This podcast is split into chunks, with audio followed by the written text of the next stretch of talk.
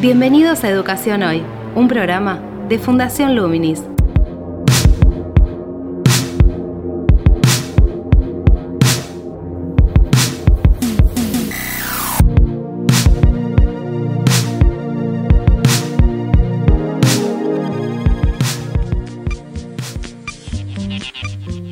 Hola, ¿qué tal? Soy Gabriel La Torre y estoy dando comienzo a Educación Hoy, el podcast que realizamos desde Fundación Luminis, abordando diferentes temáticas de educación en Argentina y en el mundo. En el programa de hoy vamos a viajar hacia México para seguir indagando cómo los diferentes países han abordado la situación de educación y pandemia en relación a las medidas, a las problemáticas y a las prioridades que tomaron en cuenta. La idea con estas entrevistas es sumar y complementar referencias para poder pensar más claramente nuestro contexto. En Latinoamérica, México es un caso especial por la envergadura de su sistema educativo. Datos.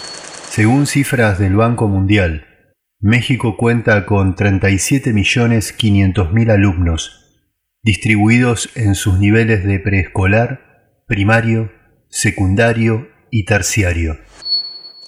De acuerdo al Instituto Nacional de Estadística y Geografía de México, el país cuenta con 1.000.000 198.000 docentes en el sistema de educación básica.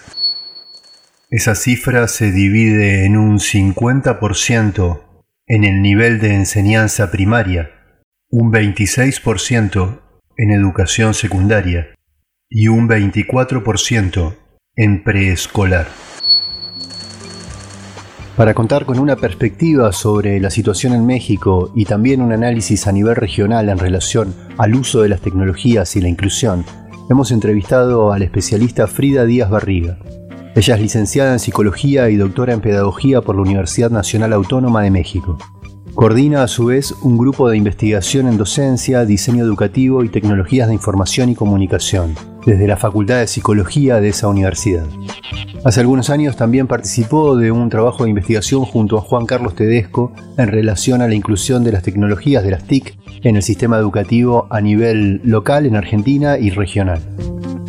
Y en relación al vínculo entre tecnologías digitales y referencias para poder pensar el contexto de educación en pandemia, una vuelta a las escuelas con una modalidad que posiblemente sea híbrida en un sentido de combinar la virtualidad y la presencialidad, queremos invitarlos al ciclo de webinarios que estamos realizando desde Fundación Luminis con el apoyo de Facebook y la difusión también del Ministerio de Educación Nacional, el ciclo de Educar en Red hacia una metodología híbrida, donde martes y jueves a las 18 horas de Argentina pueden asistir a un webinario con un especialista en diferentes áreas que tienen que ver con educación en ciencias, con pedagogía, con el análisis de los vínculos entre la relación de los docentes, alumnos y el aprendizaje, y también con especialistas en TICS, que brindan herramientas concretas para vincular los conceptos de los especialistas teóricos conceptuales con la posibilidad de implementarlo de manera concreta esos conceptos como herramientas y estrategias de trabajo en el aula.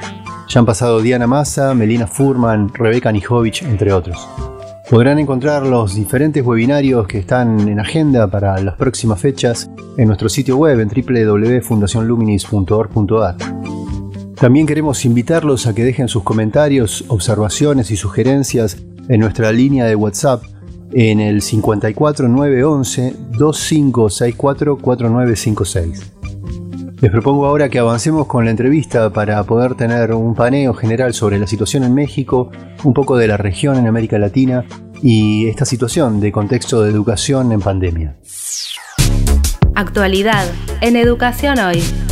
Bueno, inicialmente quisiese preguntarte cómo, cómo ha sido la situación en México, eh, si bien es un país muy grande, con, muchas características diferentes, pero cómo ha sido en términos generales el proceso de, la educación en la pandemia, cómo ha tomado a los docentes, qué problemáticas han, han surgido allí y cómo se ha intentado resolverlas. Bueno, creo que para dimensionar lo que ha sucedido en el país, vale la pena primero decirte que son 37 millones y medio de estudiantes mexicanos, considerando todos los niveles educativos, los que han tenido que dejar la escuela, desde educación infantil, preescolar, hasta el nivel universitario. Y en México, pues se instauraron programas similares a los que veo que se instauraron en Argentina. Recién estaba viendo que el programa, bueno, de la educación básica le llamaron allá Seguimos Educando y aquí que se llamó Educación en Casa, fase 1, y ahora estamos ya en la fase 2, que son precisamente programas donde lo que se intenta pues es utilizar los medios y las tecnologías digitales, principalmente la fase 1 fue a través de Internet, para darle continuidad a la educación escolar. Mira, no de mérito de ninguna manera estos esfuerzos, porque creo que fueron esfuerzos que se tomaron en momentos emergentes con lo que se tenía a mano pero pues hay que reconocer, como han dicho algunos autores, hay un filósofo que dice, todos estamos en la misma tempestad y en el mismo barco, pero no ocupamos el mismo camarote. Se me hace que eso es muy significativo porque, pues, precisamente cada quien vivió aquí la pandemia en función de las condiciones socioeconómicas de origen, Gabriel. Entonces, mira, aquí el 43% de los hogares, eso ya lo sabíamos, no fue la novedad, desde los, las encuestas que se han venido haciendo hace varios años, pero en la de 2019 de uso de tecnologías en los hogares, pues se vio que el 43% carecía de alguna conexión a Internet. Eso ya te está diciendo que 4 de cada 10 casas o familias pues van a tener muchos problemas y no es que va a ser casi imposible que lleven la educación en casa vía las tecnologías digitales y sabemos que pues esta brecha digital es una brecha que está asociada a aspectos socioeconómicos, porque quienes no tienen estas facilidades con la tecnología son personas de estrato socioeconómico bajo o que están en áreas rurales. Entonces eso ya en sí mismo nos sigue hablando de una brecha digital que es socioeconómica. Ese me parece un factor muy importante enseguida se vio que muchas personas iban a quedar excluidas de los beneficios de educación en casa y es cuando te preguntas probablemente los que más requieren que no se rompa esa continuidad en lo escolar, pero aún las personas que pudieron continuar en la mirada de educación en casa y con recursos digitales, también empezaron a presentar pues una serie de situaciones de complejidad porque claro, no es lo mismo estar trabajando la educación presencial que de repente, de una forma intempestiva, pasar a la virtualidad. Ese cambio, ese traslado no fue tan terso y empezó a haber toda una preocupación que yo creo que ahorita están documentando muchos autores, porque sobre eso ya se está escribiendo mucho, porque lo que se traslada a la virtualidad fue en algún momento una educación muy tradicional, Gabriel una educación muy centrada en lo repetitivo, lo expositivo, en la presentación de contenidos, muchas veces o más bien la mayoría de las veces sin la debida mediación de los docentes, sin acompañamiento al alumno, sin todos estos recursos que se dan en la presencialidad de interacción con los escolares. Entonces, pues empezó a haber mucha sensación, muchas quejas de parte de los jóvenes y niños en diferentes niveles educativos, pues hablando de esta realidad. Creo que ya han salido varias encuestas, yo he visto por lo menos algunas en nivel básico, otras en nivel superior, tanto en México como en otros contextos educativos, donde esta es la realidad que reportan los estudiantes. Hay incluso un sitio web y si no me equivoco, me parece que también hay jóvenes de la República Argentina que han subido sus comentarios hablando de cómo les ha ido en la pandemia. Y pues muchos de ellos, claro, valoran el que se dé esta continuidad educativa, pero se dan cuenta que no cubre necesariamente sus expectativas lo que se está dando en estos modelos de educación mediada por tecnología porque no hay esa mediación docente, porque es una forma muy tradicional, porque sienten que ellos están en una situación socioemocional muy delicada, que esa no está siendo atendida, que no están ni con la mayor motivación, ni con interés, ni con la debida atención para seguir el tipo de contenidos y formas de enseñanza que se dan en la virtualidad. Entonces, el proceso me parece que ha sido complejo. En México, para esta segunda etapa, además ya ante la crítica de que quedaron fuera por lo menos cuatro de cada diez estudiantes, pues se optó para esta segunda etapa en un modelo donde lo que se va a hacer es transmitir programas por televisión y por radio, porque los datos estadísticos nos dicen que ahí sí, nueve de cada diez hogares, de alguna manera, sí tienen acceso a, los medios. Es decir, que en esta primera etapa entonces han tenido muchísima, no sé si decir deserción, pero sí eh, alumnos desconectados, digamos, chicos que, que se salieron un poco de, del tren escolar. Claro, sí, no, mira, en México son más de 37 y medio millones de estudiantes que tuvieron que salir y dejar la escuela en todos los niveles educativos porque las escuelas, igual que en tu país, se cerraron. Sí, pero me refiero a que tienen un 43% de hogares relevados que no tienen conexión a Internet. Fíjate que sí. Ahora te voy a decir que cuando pues para la charla revisé los datos en Argentina. Siento que son datos que se acercan a lo que sucede en, la región latinoamericana. Y como te comento, Gabriel, eso ya lo sabíamos desde hace años. Por lo menos en el 2014 yo participé con el doctor Tedesco de UNICEF Argentina en un estudio que se hizo para monitorear en varios países de América Latina qué está pasando con las tecnologías en la educación y si estaba o no funcionando el esquema de, un alumno una computadora. Pero mira, estaba viendo en datos que encontré en, en Argentina que se dice en el cuarto trimestre de 2019 eran 60.9% de hogares urbanos en Argentina que tienen acceso a una computadora y 82.9% a Internet. Pero fíjate, nos están hablando aquí de, hogares urbanos. No venía aquí el dato, o al menos no, no lo encontré directamente, de hogares en contextos rurales, qué conectividad existe. Pero fíjate, son seis de cada diez los que tienen equipo de cómputo en casa y 82, 8 de cada 10 los que tienen acceso a Internet, pero siempre y cuando sea en zona urbana.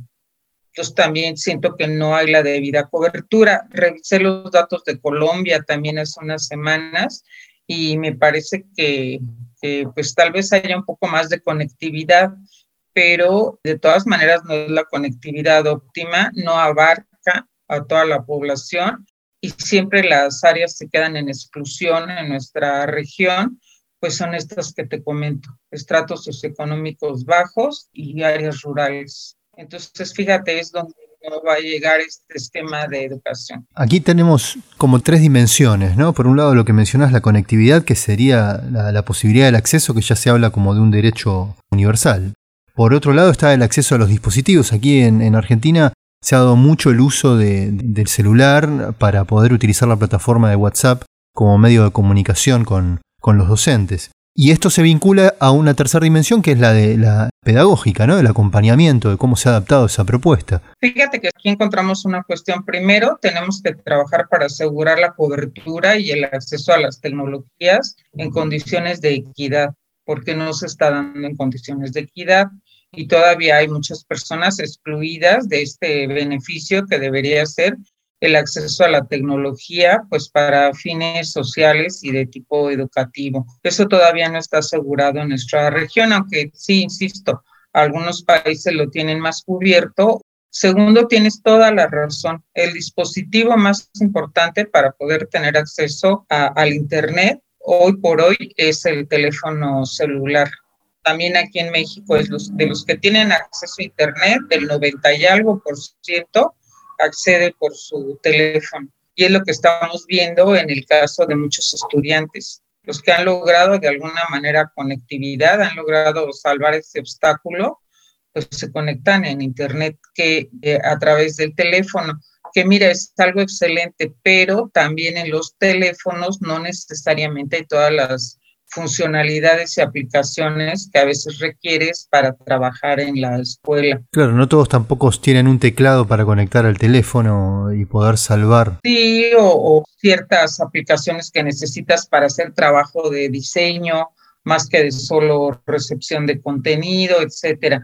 Pero el otro problema que mencionas también es muy importante, Gabriel. Ya supongamos que se arregla el asunto de la conectividad y qué sucede con el aspecto pedagógico.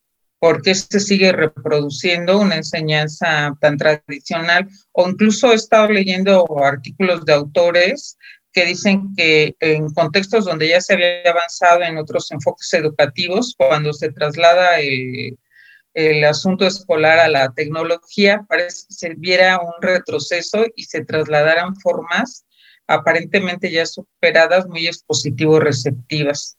Se piensa que en la tecnología, que eso habría que revisar el por qué se sigue teniendo esa creencia, el solo hecho de la exposición al medio, a la pantalla, el recibir contenidos por la pantalla va a generar algún aprendizaje y por definición tiene que ser motivante para el estudiante. Creo que es un mal traslado de lo que sucede cuando vemos a niños y jóvenes en pantallas, pero viendo programas de entretenimiento o programas que buscan por interés propio. Claro, ¿no, no ha sucedido que, que también la gran mayoría de los docentes no ha tenido una formación previa como para adaptar esas propuestas, más allá de que también el contexto implica que no había muchas referencias previas para poder abordar una situación así, ¿no? Por lo abrupto.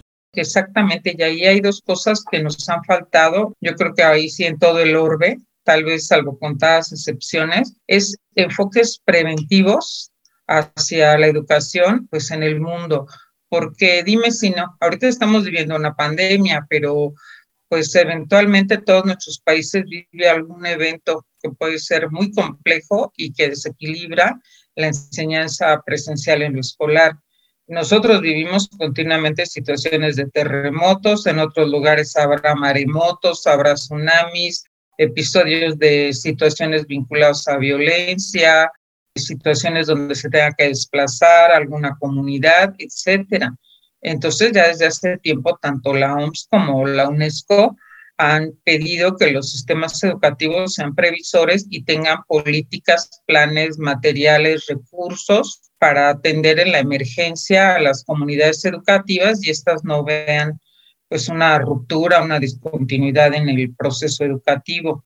Y en México la experiencia de los terremotos no generó una base que pudiese de alguna manera hacer más, no digo más simple, pero sí tener más referencias para poder adaptar la propuesta a un contexto de aislamiento, de disgregación de los alumnos? Sí, Gabriel, pero no necesariamente fueron los que se requerían intensidad, cobertura, magnitud. Sí creo que ya con todo el problema de los terremotos estábamos muy claros que primero había que atender antes que dedicarnos a trabajar el contenido escolar en su sentido tradicional, pues primero hay que atender esas emergencias socioemocionales de las personas, ¿verdad? Atenderle el estado en que se encuentran, darle eso que se llama los primeros auxilios psicológicos, al menos así le llamamos los psicólogos, pero pues tú le podrías poner tal vez otros nombres, ¿no? Esa atención social, emocional, comunitaria que se requiere en estos momentos para darle contención a la población y poder además tener un acercamiento a las comunidades, a los diferentes grupos, para ver cuáles son las necesidades más específicas que se están presentando en cada caso. Porque ese es otro problema, el querer pensar que hay una mirada estándar o una mirada única o una sola estrategia o una política completamente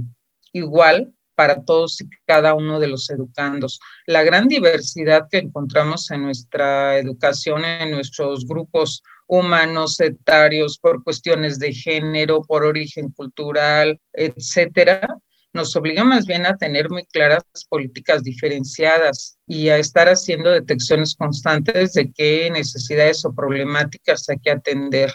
Ahí sí es donde yo siento que esto pues nos falló y al poco tiempo nos empezamos a dar cuenta que muchas personas se podían ver muy beneficiadas y del traslado a la virtualidad, pero muchas otras no.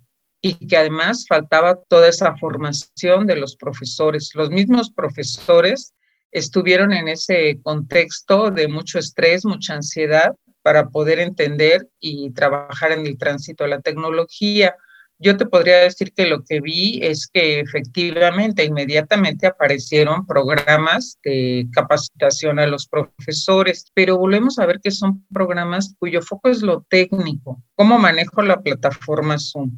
¿Cómo puedo hacer un cuestionario para calificar a mis estudiantes? ¿Cómo hago para que me envíen y por qué medio la evidencia de las tareas? Pero ya el sentido pedagógico, de acompañamiento, de mediación, del profesor, de cómo generar actividad social con los alumnos. Eso es lo que siempre ha faltado en estas políticas de formación.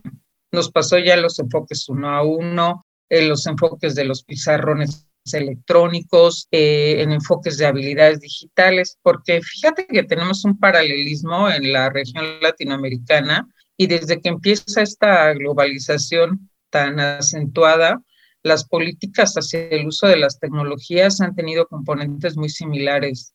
Gabriel, en toda la región latinoamericana, te digo, con mayor o menor fortuna, han ido logrando el desarrollo de habilidades digitales, pero lo que no se ha logrado es abatir, que esa era la meta de todas estas políticas, esa brecha digital que en su origen es socioeconómica, porque siempre se pensó que la tecnología lo que nos iba a apoyar pues era subsanar las carencias de información, de contenidos, de materiales, de recursos, pues en todos estos contextos donde hay pobreza o donde la gente está muy lejos y no puede acceder a otra forma de lograr pues, información o comunicación o materiales educativos. Y fíjate que paradójicamente pues el efecto ha sido el contrario, no ha sido el mayor beneficio para estos grupos humanos.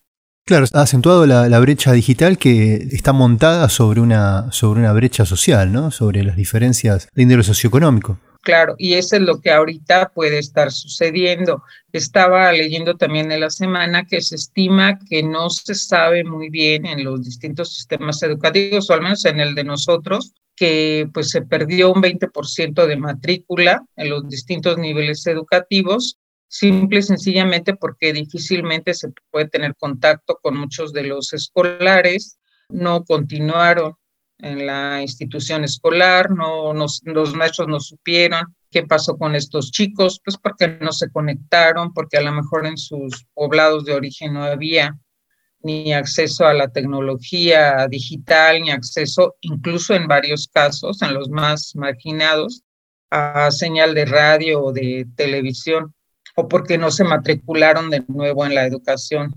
Entonces, ese es un dato también que tendríamos que explorar para saber qué pasa con esas poblaciones. He leído que en algunos contextos también les llaman las poblaciones residuales del sistema, porque pues son precisamente las que están en una situación desafortunadamente de más vulnerabilidad y marginación y son las que en este tipo de contingencias pues van a ser las más castigadas.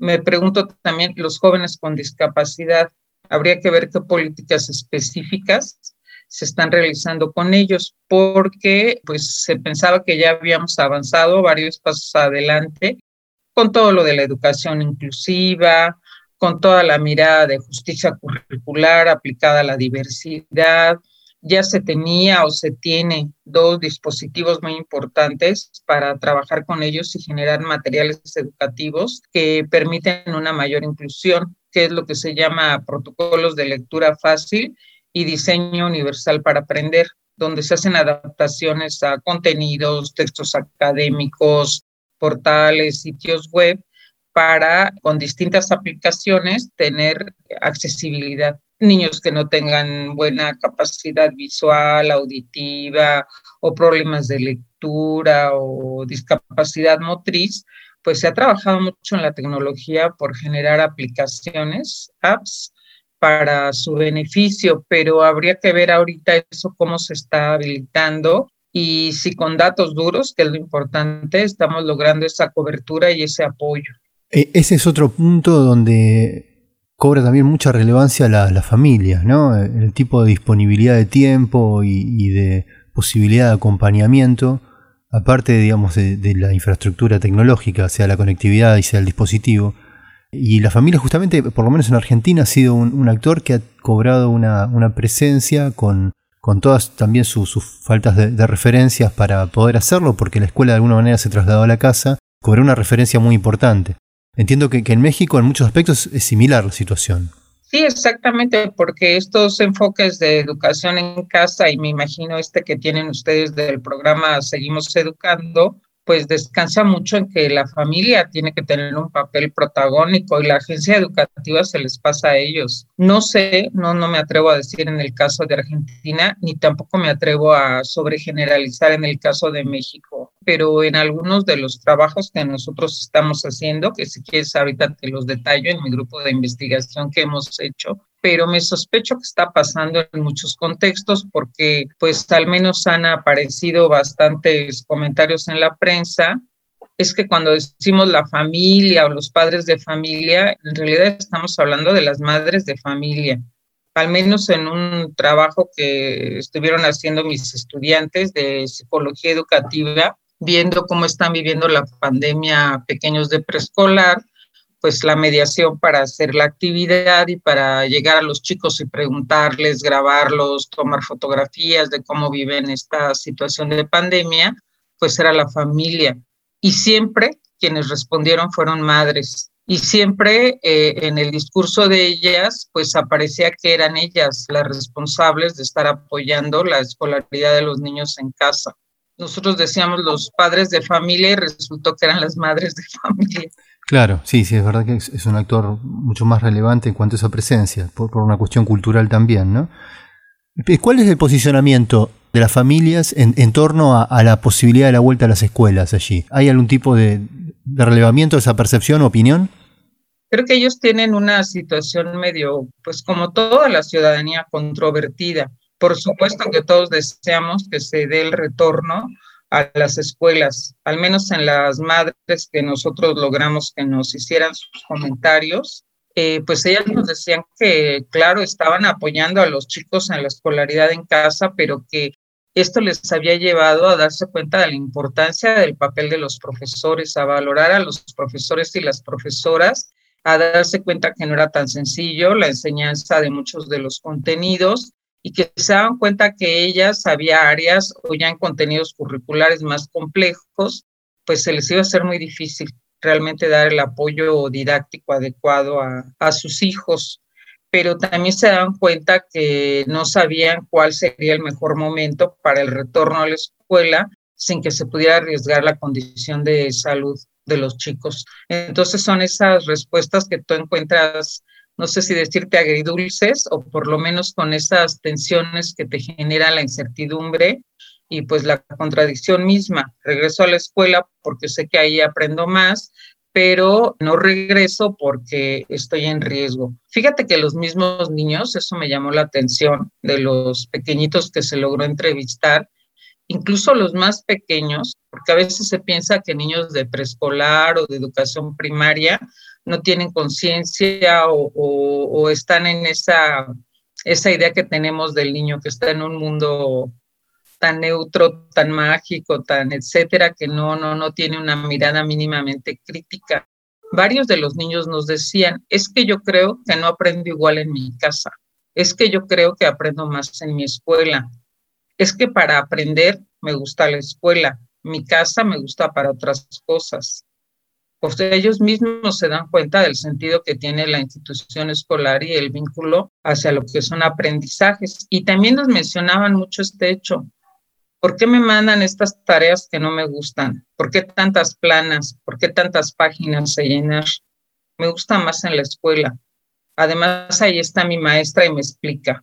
Entonces, claro que sienten la ausencia de la mediación pedagógica, que ese es el factor tan importante del acompañamiento del profesor que no se sustituye simplemente porque te presenten en pantalla contenidos educativos. Y otro factor de muchísima importancia para todos, de ahí sí te digo desde el preescolar hasta los universitarios, es toda esa interacción social, comunicativa, todo ese intercambio que se da con los pares, porque eso es lo que nos genera socialización, identidad, tantos aprendizajes de vida y para la vida que eso es lo que, si tú me preguntas afectivamente, es lo que más extrañan los niños y los jóvenes.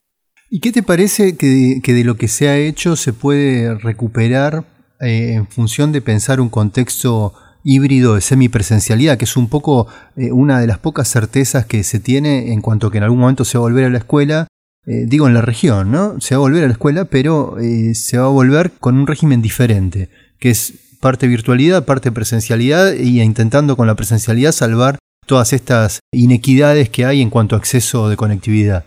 Me gusta esa idea, Gabriel, sí me gusta esa idea y yo creo que ya esa tendencia de lo presencial con lo virtual ya se venía apuntando en todo este discurso de que estamos en una nueva ecología del aprendizaje y del conocimiento y que todos los sistemas educativos deberíamos haber transitado ya hace tiempo pues a combinar todas esas posibilidades educativas, que son trabajar en el mundo virtual, trabajar en la presencialidad escolar, trabajar en la presencialidad en otros escenarios educativos, porque también ahí siento que llegó un momento que desperdiciamos la posibilidad de otras presencialidades, la educación en los museos, la educación en la comunidad, la educación en tantos recintos que hay, eh, en escenarios reales, que pueden ser espacios muy importantes.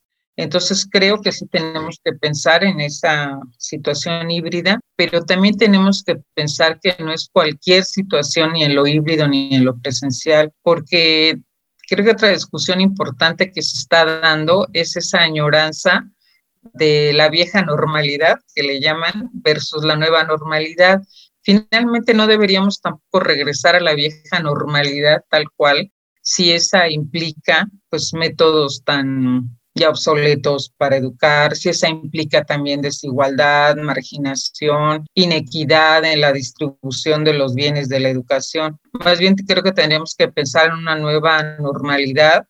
Me gusta más esa idea, como tú la planteas, estos escenarios que pueden ser virtuales y físicos y múltiples escenarios porque ya hace tiempo se viene hablando de una escuela que no sea las cuatro paredes de la institución, sino que sea una escuela mucho, muy abierta a muchos escenarios de vida para el aprendizaje, que no solo son virtuales. ¿Y, te parece que este contexto habilita entonces la posibilidad, ya que se dio un cambio de hecho y abrupto, eh, con todas las dificultades que implica, y estamos hablando de una vuelta a una, a una nueva normalidad, ¿Te parece que el contexto habilita la posibilidad de comenzar a, pensar y debatir posibilidades de cambio en, la educación? En general, digo, en, cuanto a cómo está organizada, porque un poco el dispositivo escolar está organizado de la misma manera en casi todas partes del mundo, ¿no?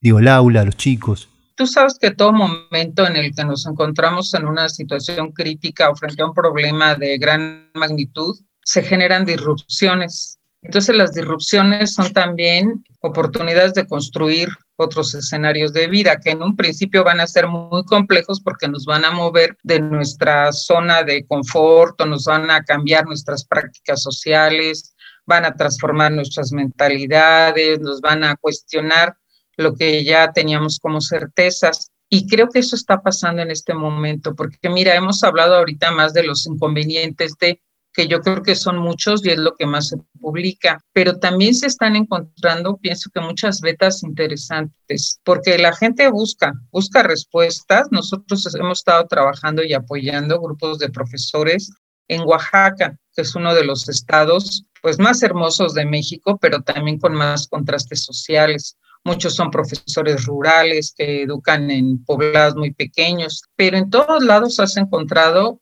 prácticas muy inteligentes, estratégicas para salir adelante, porque las personas se encuentran, bueno, aquí no hay tecnología, aquí no tenemos conectividad, aquí las familias no tienen equipo de cómputo, ¿qué hacemos? No nos podemos cruzar los brazos, buscamos otras estrategias de trabajo y yo creo que ahí es donde podemos explorar otras cuestiones. Lo más interesante, me parece, no sé si sea algo muy cultural, yo lo pienso que es algo común a la región latinoamericana, es que en nuestros países tendemos a ser muy gregarios, tendemos a tener muchas estrategias de colaboración, a ser muy solidarios. De hecho, tú sabes que el enfoque de la resiliencia en los autores latinoamericanos se habla mucho de resiliencia social, a diferencia de la resiliencia que es más en el plano del individuo, y lo intrasubjetivo en contextos anglosajones. Aquí hay resiliencia en la medida que hacemos una red y un tejido social de apoyo para que las personas salgan adelante en condiciones críticas. Precisamente se ha visto en todos estos hechos de grandes sismos, incendios, desplazamientos, eh, ciudades que se ven cubiertas por deslaves, etcétera. Y esa es una gran fortaleza que debería ser un punto importante. Tenemos también mucha experiencia en prácticas educativas precisamente de orden social y comunitario. Todas nuestras pedagogías para el colectivo, para la diversidad, para la colectividad, pues tan freirianas, si me permites decirlo, todo el trabajo que hizo en su momento Falsborda en Colombia con la investigación acción participativa. Sé que hay comunidades muy interesantes en Argentina. Nosotros seguimos mucho la línea de trabajo de Anderej, que trabaja todo lo que es eh, programas de animación sociocultural y programas comunitarios de acción social todos esos aprendizajes me parece que pudieran ser buenos aprendizajes para trabajar desde la comunidad y generar apoyos y evitar que la gente que está en condiciones más vulnerables se ve excluida de los procesos educativos. Te invitamos a participar de Educación Hoy a través de las redes sociales de Fundación Luminis, arroba Infoluminis o nuestro sitio web www.fundacionluminis.org.ar.